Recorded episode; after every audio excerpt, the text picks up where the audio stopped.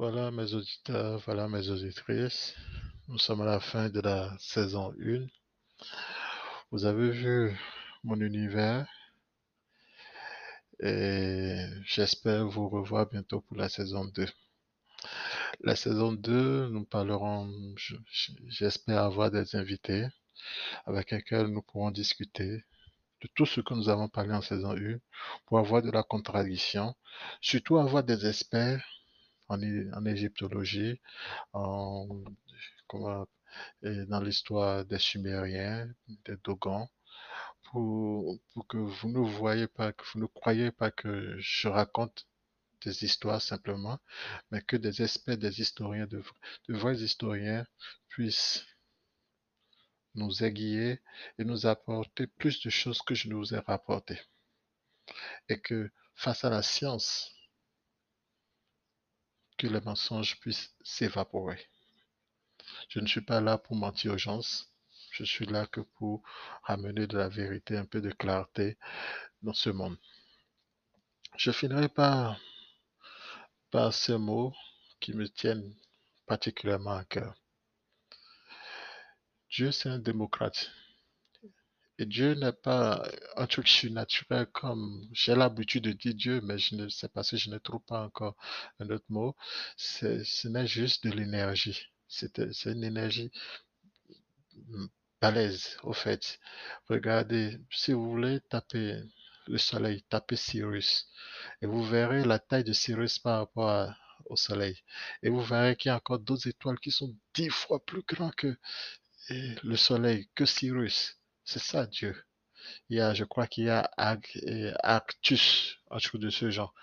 Une étoile de c'est qui fait peut-être 100 fois, 1000 fois la taille du Soleil. C'est ça, en fait, Dieu. Dieu, ce n'est que de l'énergie. Et vous le voyez partout. C'est juste de l'énergie qui a pu réussir à se, à se canaliser. Nous avons par exemple la guerre, comment on appelle, l'arme nucléaire mais c'est une énergie qu'on n'arrive pas à canaliser. Ça explose, c'est tout. On n'arrive pas à le canaliser. On ne sait pas, on ne sait pas l'utiliser. quand on l'utilise, on l'utilise à la destruction. Le soleil, lui, il expose tous les jours. Mais on a, il, arrive à se canaliser. Il ne, il ne, détruit pas les autres planètes. Donc ce n'est que ça. Ce n'est que de la science. Et je disais que cette énergie-là, elle est démocrate elle n'est pas dans... Dieu est un démocrate. Cette énergie, elle est démocrate. Elle n'est pas dans, dans la violence, etc. Il nous a tout donné pour qu'on soit heureux.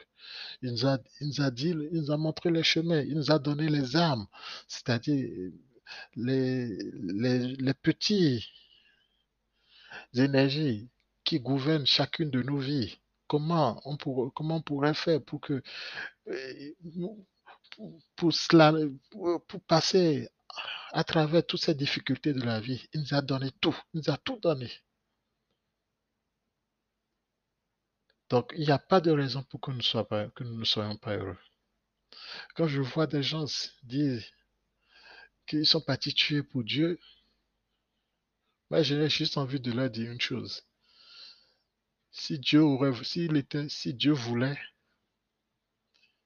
il aurait pu construire le monde de telle manière que si tu fais une faute, par exemple, si tu voles, ton bras s'enlève de lui-même. Ou que si tu tues, tu brûles de toi-même. Il aurait pu construire le monde de cette façon. Il n'a pas fait. Donc il n'a pas besoin que quelqu'un aille tuer pour lui. Il a créé quelque chose qui est beaucoup plus puissant que ça. C'est que quand tu le fais, tu payes créer de l'équilibre. Ce monde est équilibré. Il y a le soleil et la terre, il y a le bien et le mal, il y a l'eau et, comment on appelle, et le feu. Tout est équilibré. Ne cherchez que l'équilibre. Ne cherchez pas à déséquilibrer. Vous n'avez rien à faire. Tout est déjà équilibré. Regardez un peu à côté de vous. S'il pleut, c'est que la terre est capable de recevoir l'eau. Si la terre ne reçoit pas l'eau, c'est parce que c'est l'homme qui a empêché la terre de recevoir l'eau. Mais Dieu l'a déjà conçu pour qu'il y ait une nappe en, dessous.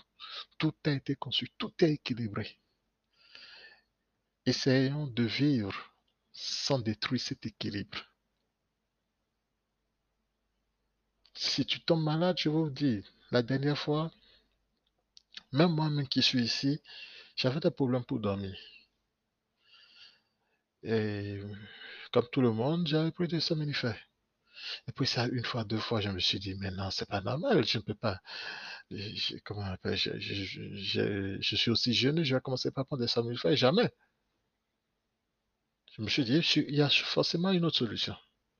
Peut-être que je n'utilisais pas mon corps comme il le fallait. Et vous savez ce que j'ai commencé par faire? Après chaque déjeuner, après mon déjeuner et mon dîner, je, je sors, je vais marcher 30 minutes. Je peux vous dire que c'est fut radical. En trois jours, j'ai retrouvé mon sommeil et comment? En 30 minutes, je faisais, fais à peine 4000 pas, donc les deux là me ramenaient dans les 8000 pas. Sans compter mes petits trucs, ménage, aller au sport aller au sport des fois, ou bien faire le ménage, aller, au boulot d'un bureau à un autre, etc.